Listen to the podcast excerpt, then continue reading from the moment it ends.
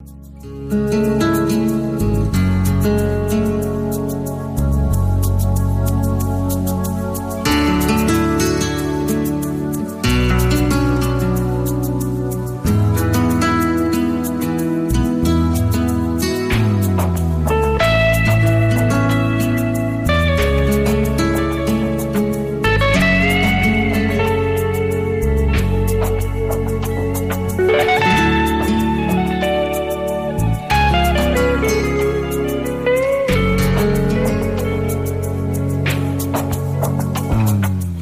sección Misión y Moral, Ciencia y Conciencia, con Carmen Mateu.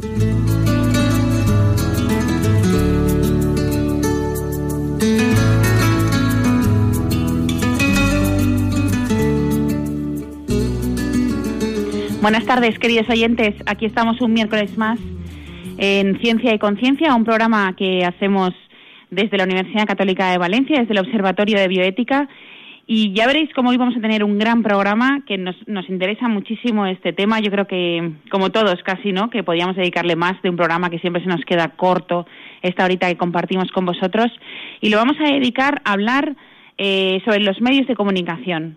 Al final, las ideas que, que todos tenemos, ¿las comunicamos bien o no las comunicamos bien? Nuestra imagen es la que, por así decirlo, proyecta nuestras ideas o no.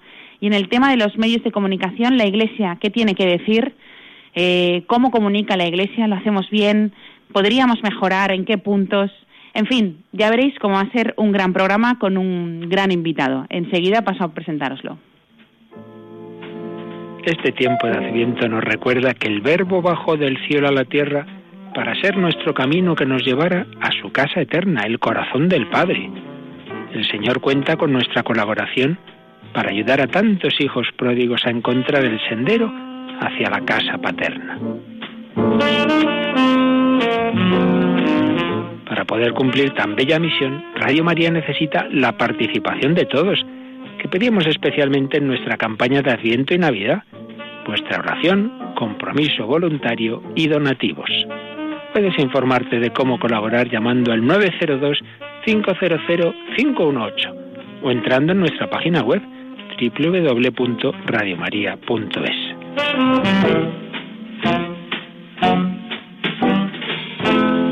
Este adviento preparemos juntos la casa al Señor. Radio María, la fuerza de la esperanza. Pues ya estamos aquí con vosotros tras escuchar eh, el recuerdo de la campaña de Adviento, recordándonos que, Radio María es la casa del Señor, ¿no? Eh, pues nada, pongámonos una meta. Eh, escuchando esta campaña ahora, eh, estaba pensando yo qué meta me pongo este Adviento y esta Navidad para, para colaborar con Radio María, ¿no? ¿Qué meta me hago? ¿Qué misión tendré estas Navidades para colaborar con Radio María? En fin, como os decía, volvemos a, al programa que íbamos a hablar sobre los medios de comunicación. Eh, y lo vamos a hacer con Eduardo Martínez, que es el subdirector del periódico Paraula, aquí en la Comunidad Valenciana. Además es máster en matrimonio y familia del Pontificio Instituto Juan Pablo II, es doctorando en filosofía, porque una tesis muy interesante que a ver si nos invitas cuando la presentes eh, y la defiendas sobre Julián Marías. Y además es director del programa de televisión Encuentros en Mediterráneo Televisión, o sea que sobre medios de comunicación sabe un rato y esperamos saber exprimirlo para que nos cuente. Buenas tardes, Eduardo. Buenas tardes, buenas. Carmen. Buenas tardes a todos los oyentes. Muy bien. Eh, antes de hacerte la gran pregunta, ¿no? Sobre sobre la Iglesia y sobre los medios de comunicación y cómo, cómo comunicamos, cuéntanos cuál es el fin último o primer y último fin del medio de comunicación. Siempre se dicen que las funciones clásicas de los medios de comunicación son la, información, eh, la formación también en la medida de lo, de lo posible. Eh, hay que tratar siempre de pasar de un nivel, digamos, superficial comunicativo a, a, dar también las claves de los porqués, no solo presentar los hechos tal cual se presentan, que sería el objetivo principal, pero siempre es bueno dar unas claves de interpretación a las personas que nos están escuchando, que nos están leyendo, para que sepan eh, interpretar la realidad. La realidad exige también una interpretación porque es compleja, no, no se trata solo de contar los hechos tal cual. Eh, sino también sin, sin manipular y sin sesgos ideológicos en la medida de lo posible, pues es bueno también dar los porqués ¿no? de, de, las, de las noticias, de la realidad, de lo que está pasando. En ese sentido, pues también cumple una labor formativa o puede cumplirla al medio de, de comunicación. Y luego también eh, hay una función que es eh, muy importante, que es la de la que los teóricos llaman de control social, ¿no? Es decir, eh, una sociedad, por ejemplo, como la nuestra, donde se garantizan los derechos, las libertades, de los ciudadanos, esto está garantizado por la presencia de los medios de comunicación que ejercen como un control, vamos a decir así, como una presión a los poderes públicos. Si hay alguna cosa que no se hace bien, bueno, pues enseguida vas a tener detrás un periodista que lo va a denunciar. En este sentido, pues hay un control social que es muy importante para garantizar este Estado de Derecho, ¿no? Lo que pasa es que cuando tú decías que eh, dar alguna clave de interpretación, al final esa clave de interpretación es, entre comillas, manipulada, ¿no? Según quien la cuente, lo manipulamos para que se, se interprete A o se interprete B. Claro, no, tiene necesariamente por qué ser manipulado. Yo cuando, cuando hablo de, de interpretación mm, tampoco habría que entenderlo, aunque entiendo que, que exista un, un, perjuicio contra, contra los que somos periodistas, ¿no? Porque tantas veces que, que, no hacemos las cosas de una manera adecuada y tantas veces sí, habría que discernir siempre, ¿no? Eh, pero no necesariamente cuando hablamos de interpretación de la realidad tiene por qué considerarse desde un punto de vista peyorativo, sino que verdaderamente detrás de los hechos desnudos eh, hay unos porqués que deben ser interpretados, puestos en contexto, ¿no?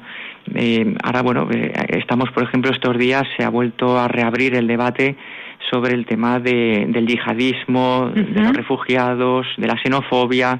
Se puede ser interpretado desde muchos puntos de vista.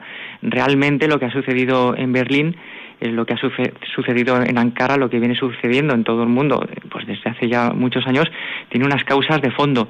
Si solo se dan los hechos tal cual ocurren, pues nos quedamos un poco cojos, ¿no? Para saber valorar qué es lo que está pasando y lo que es más importante, en función de esa interpretación, saber qué tenemos que hacer. Hay que ser proactivos también con los problemas que, suceden en la sociedad.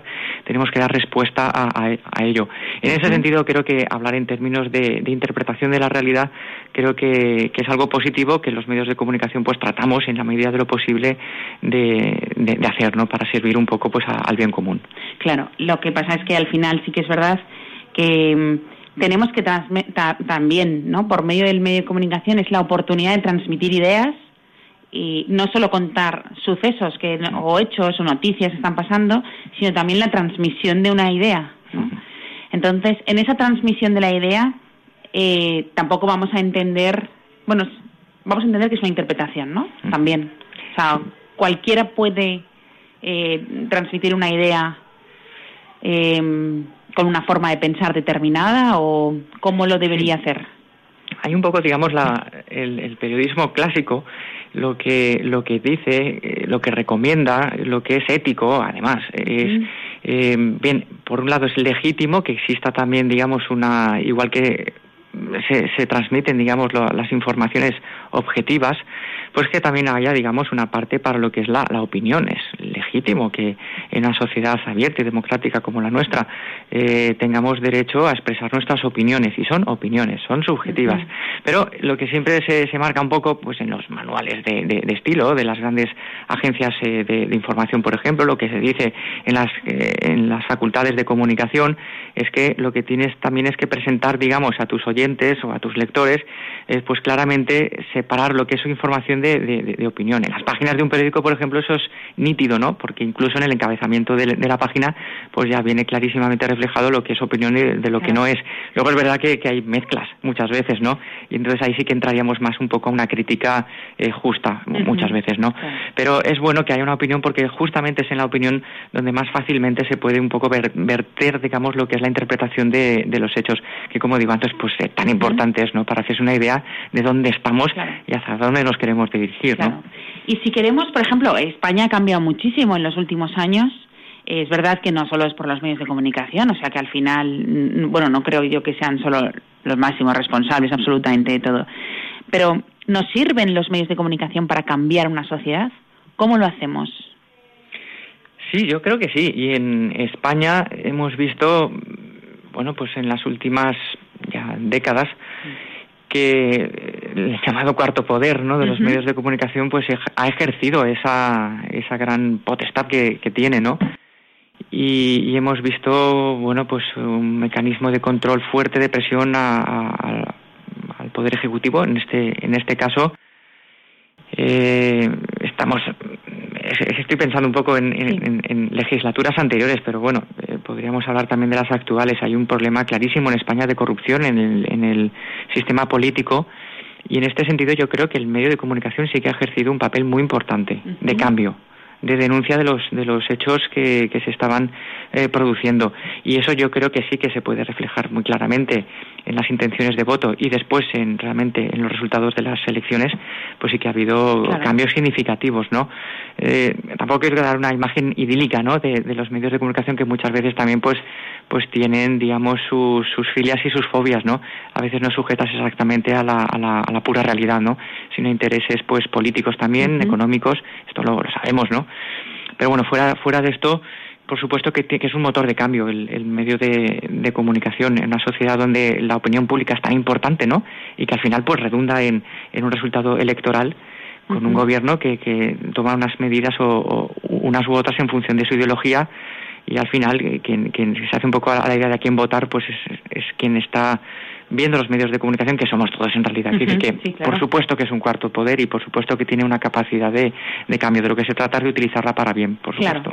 Lo que pasa es que eh, hay conceptos en los que, en los que eh, pues sí que son muy manidos y que, y que se puede, puede ser que la gran mayoría entienda por medio de un determinado medio de comunicación que el, el concepto como familia, por ejemplo, o, o matrimonio, sean conceptos que, que al final la gente entiende otra cosa, pues porque las noticias se cuentan de una determinada forma o no otra, o que eventos en favor del matrimonio, en favor de la familia, no salen en los medios de comunicación, salen otros. O sea, al final, ¿eso quién decide? O sea, el cuarto poder del que tú hablabas, habrá alguien que lo domine, ¿no? O no sé si será el poder político el que domine ese medio de comunicación o que sea el mismo medio de comunicación el que diga, mira, no es el momento, ¿no? En esta sociedad no me cabe ahora esto. No, no, no sé ahí cómo, cómo funciona. Bueno, hay una imbricación, digamos, ¿no? De, de, de factores. El medio de comunicación actúa en una sociedad determinada y recibe las influencias de, de todo el mundo en realidad, de unos más y de otros menos ciertamente. Eh, bueno, podemos hablar incluso de, de, la influencia que puede tener una pequeña carta al director, que la tiene en su medida, en su medida. Pero al director de un medio de comunicación no le hace ninguna gracia que un lector suyo, un suscriptor, un oyente, le esté haciendo una crítica en cierta dirección, ¿no? Bueno, eso puede tener una, una influencia eh, muy reducida o muy limitada. Bueno, que sea personal. Si son, que eso ya es algo. Sí, sí, pero, pero, pero pesa, pesa, ¿no? A lo mejor no, no del todo, pero bueno, podemos ah, establecer, digamos, ese nivel mínimo. Si cuando la cosa va más, digamos, y es una campaña que se establece, bueno, se, conocen casos de, de, sociedades, por ejemplo, de grupos de consumidores que han decidido pues para un programa que no era digamos pues de su gusto no directamente hacer una campaña para que los productos que allí se, se están anunciando pues no, no sean comprados no cuando esos anunciantes eh, bueno pues eh, se enteran de esa, de esa campaña directamente retiran la publicidad y el programa cae claro. decir que, que claro que existe digamos esa, esa influencia eh, por parte de digamos de los consumidores de los medios pero tú creo que más bien te refieres a, a los grandes poderes no y claro, es cierto que eh, los grupos eh, mediáticos pues están adscritos a unas ciertas eh, ideologías, ¿no? También hay una pretensión de, de, ser lo, más independientes posibles, ¿no? Yo creo que en esto los periodistas pues es un poco lo que nos gusta, el ámbito de la libertad de expresión, de la libertad y por tanto pues poder contar un poco lo, lo, lo, lo, que creemos que es necesario en cada momento, ¿no? Y contar la realidad tal cual es. Entonces es un poco idílico, creo que hay que reivindicarlo también es decir, que la realidad es compleja, no es negro ni, ni blanco, y esto todavía yo creo que, que existe, existe. Pero es cierto que mm, también existe la, la, la presión eh, ejercida desde el poder político. Eh, bueno, pues hay medios de comunicación que están recibiendo subvenciones públicas, entonces tú, tú sabes que si, si eh, bueno, pues eh, criticas ciertos comportamientos o ciertas políticas, pues va a ser más difícil que recibas esas ayudas públicas. Eh, es decir, que, que, todo está un poco interrelacionado y, bueno, pues entre medias eh, está también un poco la. Yo creo que siempre hay que reivindicar la capacidad de la, de la, de la persona y en este caso del medio de comunicación de tener un cierto margen de maniobra. Existe, existe y hay que reivindicarlo. Pero bueno, no hay que ser ingenuo y pensar que todo esto, digamos, obedece a una libertad pura del, del medio, sino que está influido por, por, por muchas cosas. ¿no? y bueno, pues luego hay unos que se dejan influir más y presionar más y hay otros que se dejan influir menos, en fin, ahí está, es un poco una selva, pero en, esto estamos y es el mérito también que, tiene, ¿no? Es el mérito Al final es como todo, es llevado por personas y las personas al final somos las que decidimos hacia un lado o nos vamos hacia otro y, y ya está, pero al final, ¿y la imagen? Porque una cosa es la noticia otra cosa es la imagen que se proyecta de esa noticia. Eh, por ejemplo, en el tema de que ha sacado todo el tema de los refugiados, del yihadismo y todo, hay una gran confusión. Y yo no sé si, supongo que esto formará parte de estrategia, ¿no? De mezclar estos temas o no, no lo sé si, pero sí que es verdad que es injusto para una parte de la población, que son los refugiados, que se les ponga al mismo nivel que o se les diga también que no, no pueden entrar refugiados en un país por el tema del yihadismo, ¿no? O sea, eso también es injusto, al final son familias enteras o aunque sea solo uno, ¿no? que y eso también el medio de comunicación es responsable de eso, ¿no? Atiende a no sé cuál es el poder político, el primero, el segundo, el tercero estos, pero atiende a eso al final, ¿no? O sea, es lo que tú decías, al final cada uno tiene unos intereses y cuenta las cosas como las cuenta, pero la imagen, ¿qué valor tiene ahí la imagen? En el medio de comunicación que se el medio de comunicación para contar una, una noticia se vale de una imagen.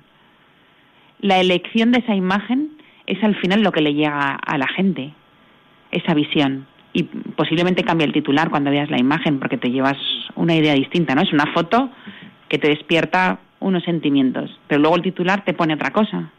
Entonces, ¿cómo casamos esas dos cosas? La imagen tiene una, una fuerza especial. Siempre se dice que una imagen vale más que mil palabras.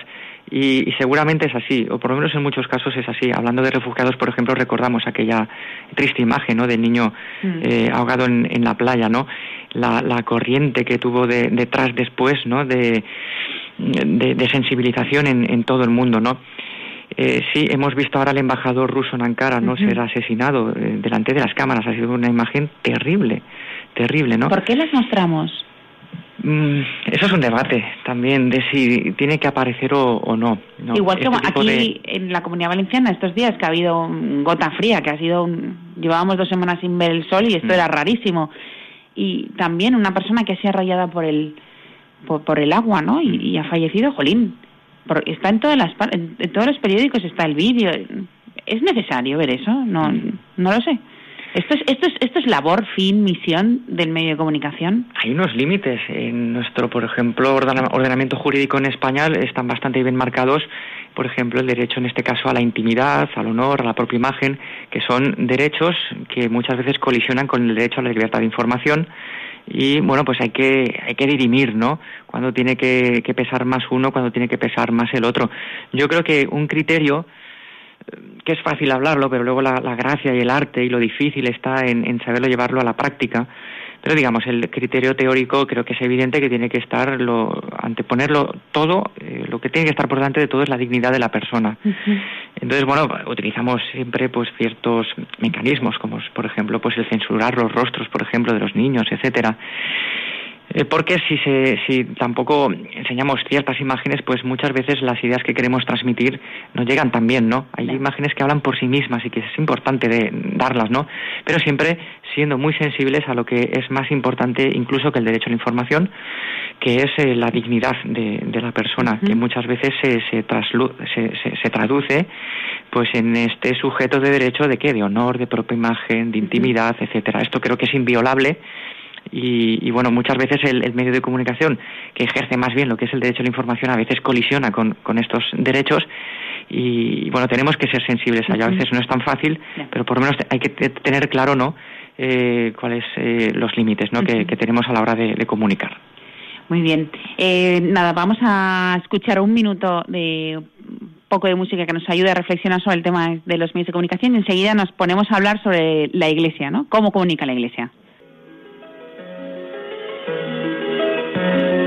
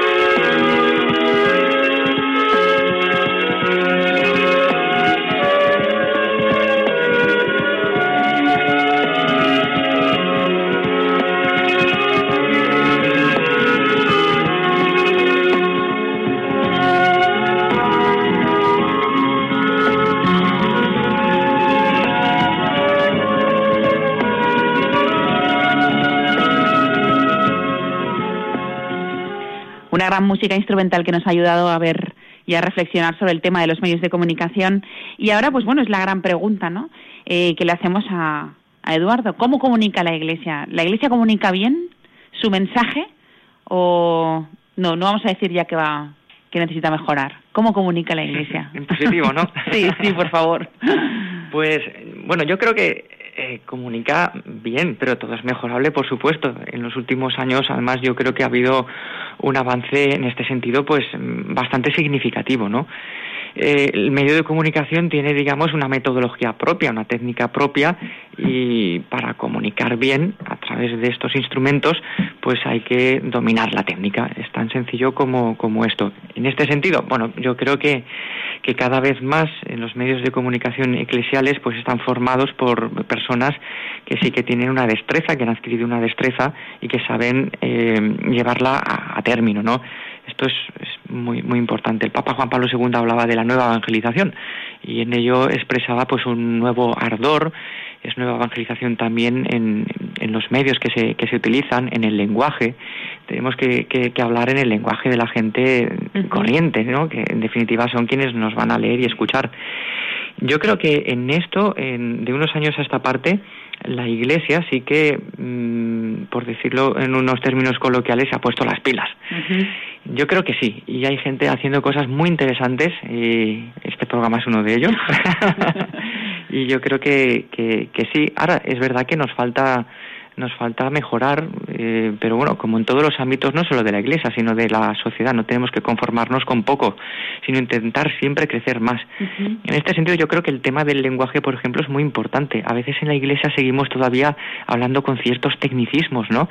Y una Iglesia que quiere ser, como diría Francisco, el Papa, ¿no? De una Iglesia en salida, una Iglesia misionera, una Iglesia que va más allá, ¿no?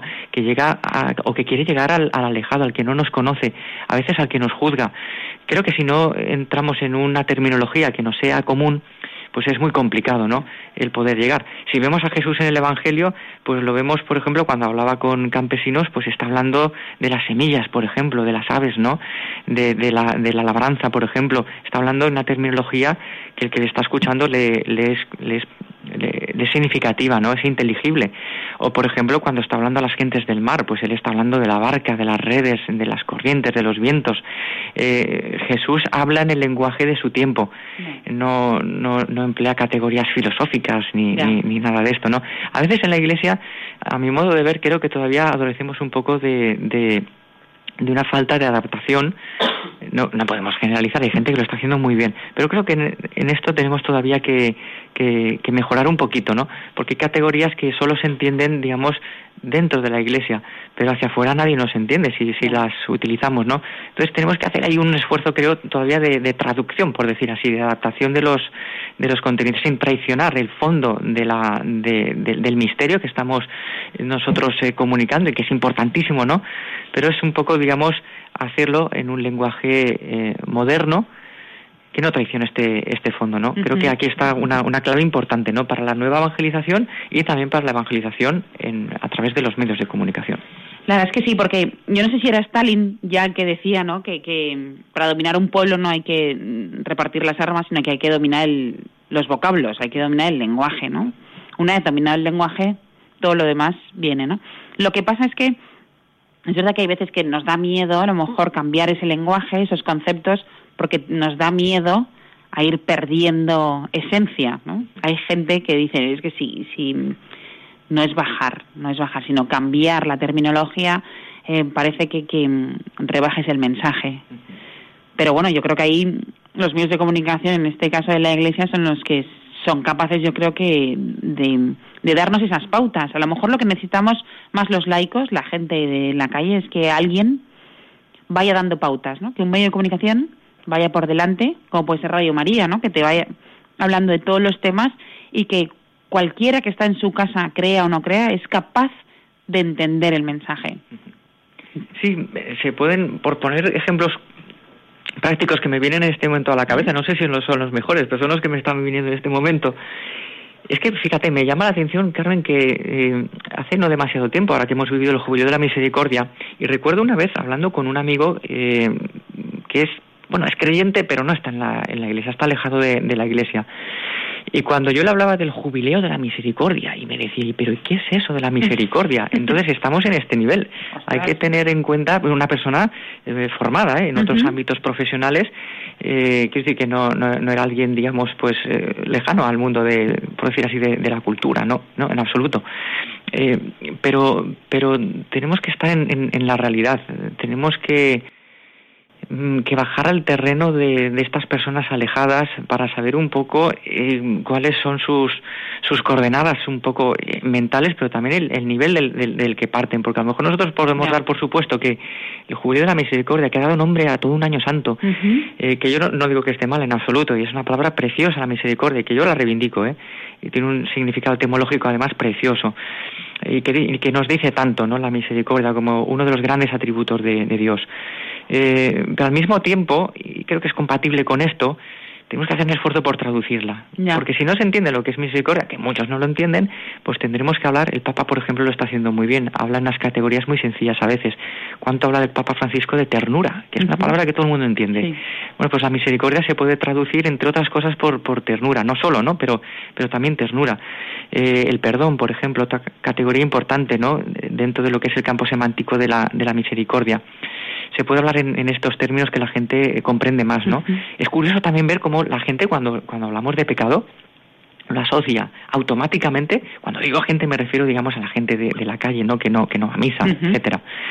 Eh, pecado es una palabra que se asocia normalmente, este, este tipo de, personas, a, al reproche, a la condenación, Sí, entonces, claro, qué difícil evangelizar, ¿no? Con, con, este campo semántico, ¿no? Con, con, con estas palabras que connotan por falta de formación, pero, pero ante la falta de formación de, de, del hombre común de hoy, creo que no basta con decir, eh, pues que aprenda. No, no, no, yo le tengo que enseñar, eso es obra de misericordia, ¿no? Enseñar al que no sabe. Pero eh, entonces es esa, ese esfuerzo de, de, traducir pecado. Bueno, ¿y por qué no hablamos? Yo no digo que no haya que hablar en términos de pecado, ¿no? Eh, en absoluto. Pero creo que simultáneamente creo que tenemos que, que, hablar también, pues qué sé yo, de, error. Un error. Error es una palabra que todo el mundo comprende. Y automáticamente, cuando se habla de, error o cuando se habla de pecado, tenemos que hablar de perdón porque si no, no se entiende. Lo que es el verdadero corazón de la Iglesia, que ahora durante todo este año de la misericordia, pues tanto se ha resaltado, ¿no? eh, el otro día hacía un tuit el Papa donde volví a insistir en esta idea, ¿no? No hay, no hay pecado que, que, que, Dios no perdone cuando realmente la persona se pone en una actitud de cambio, ¿no? De conversión. Qué bonito es esto, ¿no? No nos podemos quedar en, en, en, el pecado, sino en el perdón. Tenemos que hacer un, un esfuerzo y que se, se, está haciendo, ¿eh? Ojo, se está haciendo y, y, un esfuerzo muy serio. Pero como decía al principio, como todo es mejorable, pues yo creo que manos a la obra, ¿no? Yo sí que me he dado cuenta que, que ahora, eh, hace unos años sí que contabas con, había personas que em, culturalmente tenían fe o culturalmente sabían lo que era la fe, quién era Jesús, el Padre Nuestro, pero porque lo aprendían pues a lo mejor en el colegio o bueno, en la parroquia al lado de casa o algo. Pero ya hace años que, em, bueno, yo conozco a compañías de trabajo de 30 años que ya no han recibido absolutamente nada, ¿no? No saben quién era Jesús, no, o sea, nunca han oído el Padre Nuestro, porque han vivido en, una, en pues bueno, en una familia que no ha creído, que no ha, no ha recibido esa formación en el colegio, y entonces, claro, de repente te encuentras en una mesa hablando de Jesús y no entienden absolutamente nada. Solo entienden lo que han visto en alguna noticia, ¿no? Que un sacerdote no sé qué o que el Papa ha dicho no sé menos, ¿no? Entonces no, no, no lo comprenden. Eso sí que es verdad que es un salto cualitativo muy importante, porque hay que bajar mucho el concepto ya lo que tú dices de misericordia, o sea, ya no entienden lo que es Padre nuestro, mm. como que nuestro, ¿no? O sea, la fraternidad ha desaparecido porque no, no han conocido nunca un padre, por así decirlo. Entonces hay conceptos que no, que hay, sí que tienes razón y que es verdad que hay que hacer un gran esfuerzo. Claro. No somos conscientes a lo mejor de eso. Sí, sí, sin duda. Por eso la Iglesia cada vez más eh, está hablando, yo creo que por lo menos, por lo menos desde Juan Pablo II, con este concepto de, nueva evangelización, eh, que quiere ser nueva precisamente porque hay novedades en la sociedad y tenemos que atender a esas novedades, tenemos que adaptarnos, tenemos que inculturar el Evangelio si la cultura que nos rodea ha cambiado, nosotros tenemos que, eh, sin traicionar nuestro fondo y nuestro mensaje, tenemos que adaptarnos en, pues, en lo que él decía, ¿no? En el ardor, en el método, en el lenguaje, en la expresión. Por eso la Iglesia hoy en día está hablando de pasar de una pastoral de conservación mantener lo que hay, no cambiar las estructuras, a una eh, pastoral de salida, de misión, de adaptación, por lo menos de las formas, para poder llegar en una, iglesia misionera, una, una iglesia en, en, salida. Por lo que tú dices, porque el nivel está, digamos así, por decirlo llanamente, muy bajito, ¿no? Eh, yo creo que en ese sentido el medio de comunicación eh, puede hacer una labor muy importante de, evangelización, porque el medio de, comunicación tiene la capacidad de, canalizar lo que Pablo VI diría en aquella exhortación apostólica eh, sobre el anuncio del, Evangelio, Evangelinum Tanti, donde decía que el primer medio de evangelización era el testimonio, el testimonio personal. Podemos hacer muchas cosas por evangelizar, pero si falta esto, la coherencia, fe, vida, pues eh, al final no, vamos a, llegar realmente a nada, no vamos a ser convincentes. Entonces, el medio de comunicación tiene la capacidad de ser canal de transmisión de estos testimonios concretos. Eh, los medios eh, católicos hablamos de muchas cosas, ¿no? Hablamos de la vida de la Iglesia, hablamos de las celebraciones que se van a desarrollar y hacemos crónicas de ellas. Pero yo creo que es muy importante el dar salida a los testimonios reales de familias concretas, de personas concretas, cuya vida habla por sí misma y simplemente se trata de mostrarla. Y hablan por sí mismas y convencen por sí solas. La Iglesia también dice, dicen los últimos papas, ¿no? Que no, no, evangeliza por, por proselitismo, ¿no? Sino sobre todo eh, por atracción. ¿Y qué cosa atrae más que la vida feliz, la vida buena eh, de, de, las, de los cristianos concretos? Que ante un problema eh, que, que, te trae la vida, que nos lleva a todos, al creyente y al no creyente, problema de salud. Y ese testimonio de, de una persona que desde la fe puede vivirlo con alegría, puede vivirlo con sentido, puede vivirlo con esperanza. Esto habla por sí mismo, ¿no? O la labor de los misioneros en el tercer mundo, o, o, o de la acción de Cáritas, por ejemplo, en nuestras sociedades, ¿no? Si esto se refleja en los medios de comunicación, eh, tiene inmediatamente, digamos, es un lenguaje nítido y que creo que, que, llega mucho. Es verdad que, que, después hay otros ámbitos donde se puede profundizar, donde se puede hacer un poco de teología también en los medios de comunicación, ¿no? ¿Por qué no? Eh, al menos en, en, algunos de ellos, ¿no? Que tienen esta naturaleza, esta identidad, ¿no?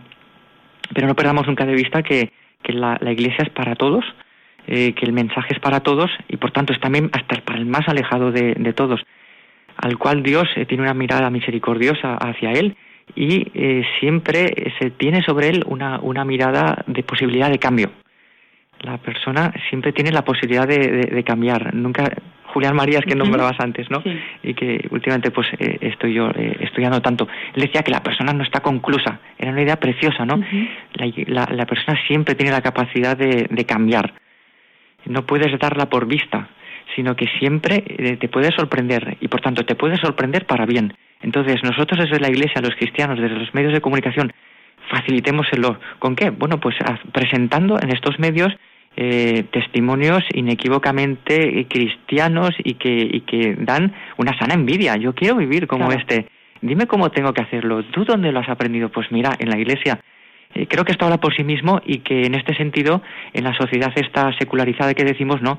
El medio de comunicación tiene una, una labor muy importante. Le llaman o le llamaban los púlpitos modernos. Bueno, hay muchos púlpitos y hay que reivindicarlos todos, ¿no? Pero este es importante. Sí. ¿Y la Iglesia, tú crees que en este momento la imagen que transmite la Iglesia de sí misma por los medios de comunicación es la acertada? ¿La gente ve lo que la Iglesia quiere transmitir? Bueno, también es verdad que cada uno ve lo que quiere ver, pero le ayuda la imagen que... Es complicado porque yo creo que ahí habría, que diferenciar, por un lado, entre el medio de comunicación controlado por la Iglesia y del que no lo controla. Yo creo que como al final me atrevo a decir sí, que la imagen que más nos llega es la de los medios de comunicación que no son de Iglesia, primero porque son más, segundo porque son más potentes, tienen canales más potentes de... Esto es evidente. Pasamos más tiempo viendo las grandes cadenas de, información, los grandes medios de comunicación, las grandes cabeceras de prensa escrita o de prensa digital, eh, que los medios eh, católicos. Y así, lo dice una persona que también trabaja en un medio de comunicación católico, pero, eh, tenemos que ser realistas. Entonces, ¿qué sucede en el medio de comunicación, digamos, no eclesial? Pues que se está, también depende, ahí habría que hacer otra división de los medios que de alguna forma ya tienen un prejuicio negativo contra la Iglesia o de quien tiene una mirada más amable ya de partida hacia la Iglesia. También habría que diferenciar, porque siempre generalizar es complicado. Pero bueno, como tampoco se trata de hacer aquí una, una conferencia sistemática de, de, todas las posibilidades eh, mediáticas, me, atrevo a generalizar un poco. A ver, mm, hoy en día estamos observando un fenómeno eh, mm, que se estaba dando, por ejemplo, sobre lo que es la imagen del Papa, ¿vale? Vamos a hablar del Papa como cabeza de la Iglesia eh, y como persona, digamos, más visible dentro de, de, la vida de la Iglesia reflejada en los medios. Está sucediendo una cosa muy curiosa. Eh, por un lado, por ejemplo, eh, el Papa Francisco tiene, digamos, una popularidad en todos los medios de comunicación. Todo el mundo presenta una imagen amable de, de él, al 90 y muchos por ciento, por lo menos, y sin embargo, eh, no hay ningún medio de comunicación de los grandes, eh, de los grandes, que esté en este momento reflejando cierto tipo de discurso que está haciendo mm. Francisco. ¿Qué tipo de discurso? Pues sobre todo el, el que tiene que ver, por ejemplo, con, con la familia, con la ideología de género, la crítica que él está haciendo a la ideología de, género durante cuantísimas catequesis de las audiencias de los miércoles, por ejemplo, él ha estado alertando sobre los riesgos de esta, de esta ideología y lo ha dicho muy claro, pero no lo hemos visto reflejado en los grandes medios. ¿Qué ha pasado ahí? Hace no demasiado tiempo, eh, un profesor de una universidad pontificia de, Roma eh, nos contaba la experiencia que habían tenido a la hora de, un encuentro con los eh, corresponsales de los grandes medios de comunicación, las grandes agencias internacionales de prensa acreditados en Roma lo que llamamos muchas veces los vaticanistas, ¿no? Que son lo que, los que están transmitiendo qué se cuece en el Vaticano, ¿no? Y qué está diciendo el Papa. Y entonces les trasladaban esta, esta pregunta. Eh, ¿Por qué los medios de, estos grandes medios de comunicación no están hablando de esto que dice el Papa? Y sin embargo sí que todas las carantoñas, ¿no? Y todos estos gestos preciosos, bonitos que hace el Papa, estos salen muy bien, ¿no? Pero lo demás no sale. ¿Por qué? ¿Qué, qué sucede? Y los vaticanistas admitían una cosa que creo que es muy interesante y que de algún modo creo que responde a, esta pregunta que tú lanzas de, qué imagen se tienen los medios de, de la Iglesia. Bueno, eh, los vaticanistas decían, Existen tres posibilidades ante este discurso políticamente incorrecto del Papa Francisco, que va a contracorriente clarísimamente de este eh, discurso hoy tan dominante ¿no? de la ideología de género, que parece que todo el mundo tiene miedo a, ir en contra de él, ¿no? También por los sistemas de penalización tan fuertes que han establecido. Hay que tener cuidado. Eh, hay que tener cuidado. Eh, bueno, hay tres posibilidades. Una, Bien, hablamos de, hablamos de lo que está haciendo, diciendo el Papa, ¿vale? En contra de la ideología de género y reivindicando el valor de la familia, el valor del matrimonio, eh, pero hablamos sesgadamente criticándolo, ¿vale? Eh, para mantener nuestra línea editorial de nuestro medio de comunicación, sí, vamos a dar eh, cabida en, nuestros espacios a este mensaje, pero lo vamos a criticar porque, por una cuestión de coherencia editorial, por decir así no se atreven. ¿Y por qué no se atreven? Porque el Papa Francisco hoy, hoy, hoy tiene un, carisma tan grande que no se atreven, porque, bueno... Eh, no digas. Sí, sí, sí, esto, esto es lo que, lo que contaban. Hoy en día meterse con el Papa Francisco puede salir muy caro. Claro. Porque tiene mucho carisma, tiene mucho tirón, mucha popularidad. Y a esta gente, a la gente de la Iglesia, eh, le, le, es muy simpática esta figura. Entonces el medio que quisiera por línea editorial a lo mejor mm, ir en contra de, este, de estos mensajes de, Francisco, pues no se atreve. Bueno, hay una segunda posibilidad. Vamos a hablar de ello, y, pero vamos a hablar sin sesgo. Vamos a darle cancha y no lo vamos a criticar, no lo vamos a postillar después, colocándole automáticamente una editorial o una tertulia eh, para, para reprochar al Papa este, este discurso bueno, no, no, lo vamos a hacer porque entonces va en contra de la propia línea editorial y estaríamos dando pábulo a un tipo de discurso que hoy en día pues no nos interesa, ¿no? Eh, por todo, bueno, por la, la, presión que, está, que, que, se está sufriendo en esta sociedad por parte de esta, de esta ideología. Bueno, no interesa. Hay una tercera opción. ¿Cuál? No hablar ni para bien ni para, mal. No existe este discurso del Papa. Pero eso es lo peor al final. Bueno, sí, pues es evidente que, que, no obedece a, la realidad de este pontificado. Se está dando una, una imagen pues distorsionada, ¿no? superficial de lo que es este pontificado. Y, pero esto es lo que hay, Carmen. Ahora, mismo esto es un poco lo que hay. Entonces refleja bien la, la, imagen de la Iglesia, los medios grandes de comunicación. En algunas ocasiones sí, en otras ocasiones debemos decir honestamente que no. Vaya, qué interesante esta, esta última idea. Nos quedamos con ella y escuchamos un minuto de música. El camino al Señor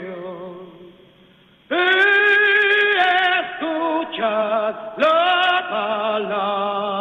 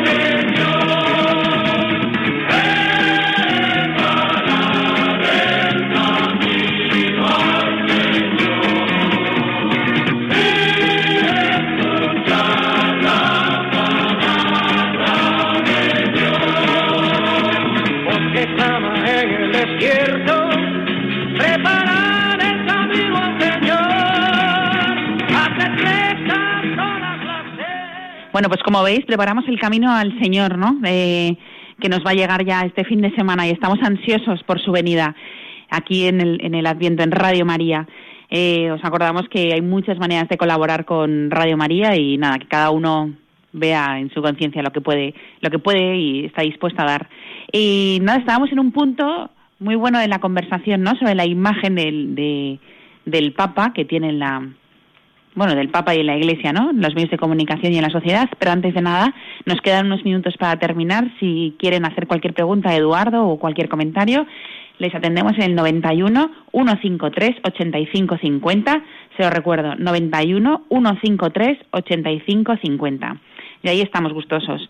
Y mm, a mí me ha sorprendido, ¿eh? Una de, los, de las mm, razones que tú nos dabas, Eduardo, sobre el tema de que, que el Papa pues ya es un personaje en sí, en la sociedad, uno más aparte de el cabeza de la Iglesia, ¿no? Entonces, los medios de comunicación, aunque no sean afines, no quieren ir en contra de ese personaje porque sería lesivo para ellos, lo cual me parece algo muy positivo que ha conseguido la Iglesia, ¿no? En el resto, por ejemplo, con el pontificado de, Juan Pablo II también hubo un gran revuelo en los medios de comunicación, también era un gran comunicador, pero no se llegó a lo mejor, bueno, estuvo muy cerca, ¿no? De también de ser como el Papa Francisco, porque él era arrollador, simpatiquísimo y a todo el mundo también le gustaba. Entonces, mm, la Iglesia es capaz de, de, transmitir un mensaje por medio de alguien, ¿no? De una persona, como puede ser el cabeza de la familia, ay, de la Iglesia, perdón, y, y que la gente, ¿tú crees que es la primera vez que, que unos medios de comunicación tienen esa forma de pensar? ¿Que no quieren ser lesivos hacia uno? No, seguramente no, claro. Que ya habría pasado antes. Seguramente no. Al final mm, hay que entender también que el, medio tiene una dimensión eh, empresarial, son empresas eh, periodísticas. Es decir, que mm, están sujetos, no, no, no podemos entender que, el, medio, que sería lo ideal, pero es que no es la realidad, es como especie puro, espiritual y, y, no sujeto a las circunstancias que nos rodean y por tanto puede... Eh, todos vivimos un poco pues rodeados de nuestra circunstancia y lo interesante, como diría Ortega, es salvarla, ¿no? Salvarla. Es verdad que, que forma parte de nosotros de una forma pues casi constitutiva, ¿no? Lo, que nos rodea y estamos influidos por todo tipo de, de presiones, de factores, de, pero se trata un poco de, intentar siempre vencerlo. Si no me salvo, si no la salvo a ella, que diría Ortega, pues no me salvo yo. El medio de comunicación lo, lo, intenta, pero está, vive en el mundo y hay que comprender también, no justificar, pero por lo menos sí comprender que, que deben mantener una, una línea editorial, hay que exigirles desde luego veracidad y, y sí, sí, por supuesto que, esto es un poco un juego o una una forma de, de, actuar de Pero entonces, ¿ya la comunicación ya no es una asignatura pendiente en la Iglesia o sigue siéndolo? Porque siempre hemos hablado de que tienes asignatura pendiente. Yo creo que eso. Sí, entiendo la, la, pregunta, y, pero. Eh, por, por contestarla abiertamente, yo creo que eh, no es una asignatura pendiente, me atrevo a decir que no es una asignatura pendiente, lo cual, no, lo cual no significa que haya que sacar mejor nota. utilizar la misma terminología. Sí, se, se, puede mejorar. Yo, fíjate, respecto de lo, de lo que decías, yo creo que una, una idea que también es, es interesante y que tenemos que, hacer valer es el, el, entender la vida de la Iglesia y es una cosa que Francisco ha pedido a, a los periodistas. Cuando él, por ejemplo, Tres días después de ser elegido Papa, tuvo un encuentro en el aula Pablo VI con todas las personas que, habíamos cubierto el, el, cónclave. Y pidió una cosa a los periodistas, que no se entienda eh, a la Iglesia en clave eh, política, porque la Iglesia no es una entidad, una institución de naturaleza política, sino que es una institución de naturaleza espiritual. Y si no se entiende, digamos, esta clave, no se entiende nada la, la, vida de, de, la Iglesia. Eso es importante a la hora de, de tener una, una, visión adecuada de, de, en qué consiste. Días después dijo otra cosa interesante que creo que encajaba muy bien, que es que la Iglesia, eh, el verdadero poder de la Iglesia, es el servicio. Es decir, no puedes entender a la Iglesia como un grupo político, sino realmente como, como lo que es, que es la, institución fundada por Jesús y que cuya pretensión final es ayudar al hombre a salvarse. que viva bien en este mundo y además se, salve. Si, no, si no se entiende esta hermenéutica, esta clave de interpretación, no se puede entender lo que es la Iglesia. Sería muy interesante que, que los medios eh, la manejaran, porque si no, no se entiende pues nada de, de la Iglesia. Bueno, tenemos varias llamadas. Carmen, hola. Hola, buenos días. Hola, buenos días. Mira, soy de aquí de Coruña, estoy escuchando la entrevista, me encanta, lo oigo muchísimo a Radio María, me ayuda mucho, tienen programas maravillosos y estoy encantada y ayudo y todo eso. Pero mire, le voy a decir una cosa, yo muchas cosas, con muchas cosas que hoy le estoy oyendo, no sé si es periodista ahora mismo, que ya, mm, que claro, que tiene mucha razón, que tiene mucha razón, la Iglesia todavía no nos comunica lo que Jesús comunicó. Dicen que Jesús no es que no hay que meterse en política. Jesús era político.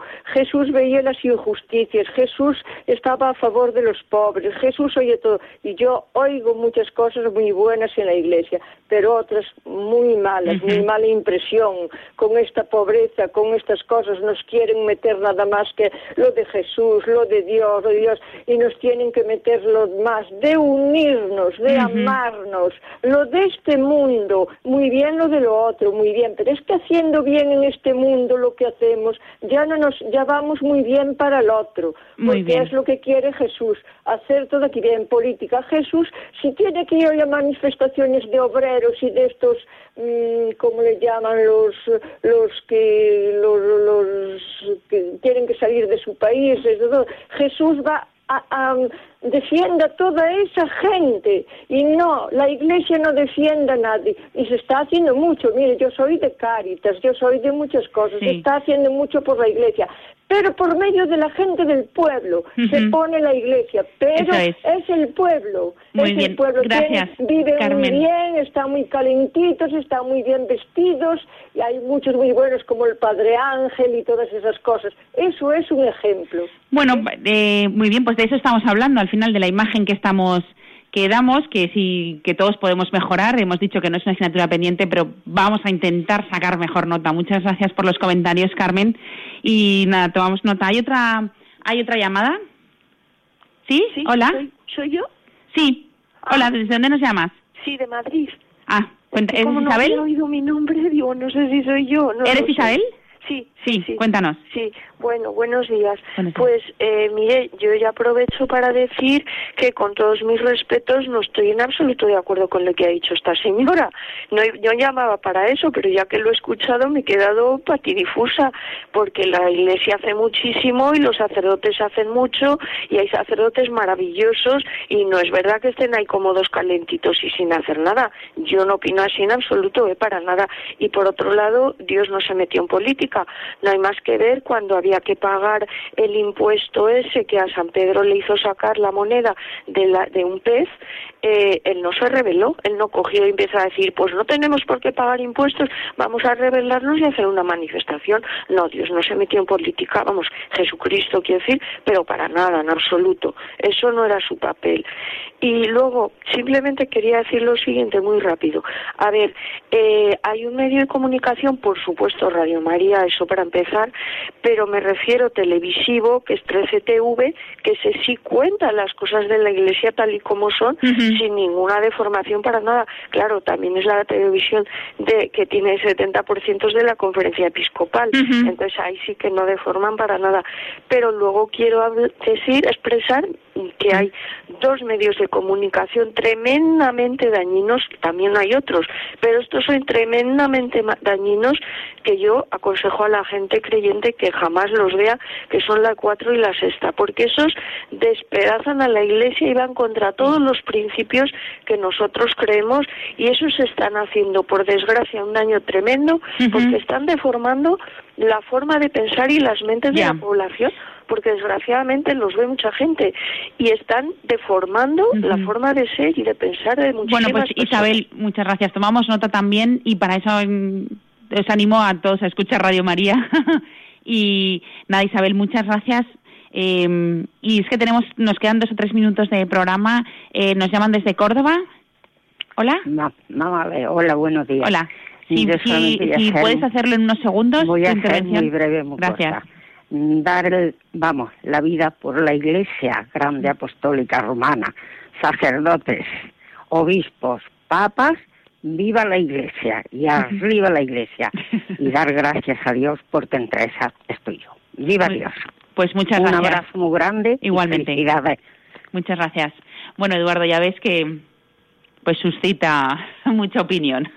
Está muy bien. Los medios de comunicación suscitan opinión. En fin, bueno, nos quedan nada, un minuto y dos minutos. Si nos quieres decir, mm, no sé, una idea final sobre el tema de los medios de comunicación, los periodistas, la iglesia, el mensaje, cuéntanos. Bueno, yo creo, espero no ser muy corporativista, ¿no? Somos periodistas y, siempre nos gusta un poco mimar, ¿no? Este, este ámbito que nos es tan propio, ¿no?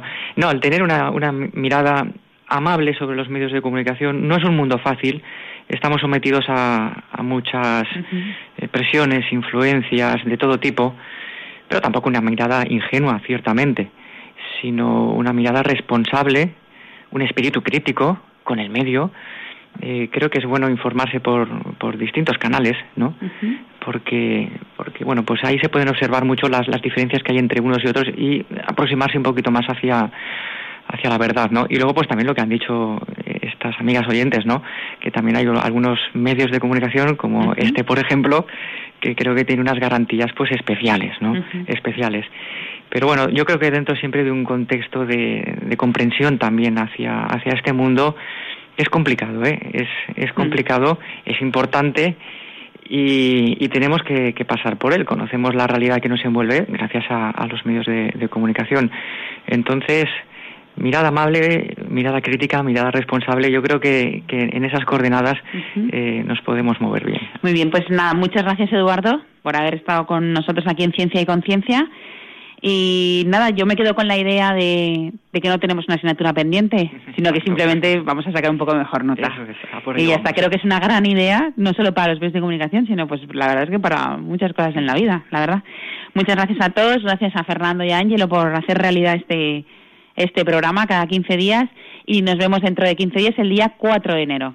Y habrá pasado la Navidad y estaremos esperando la, la venida de los Reyes Magos. Hasta luego.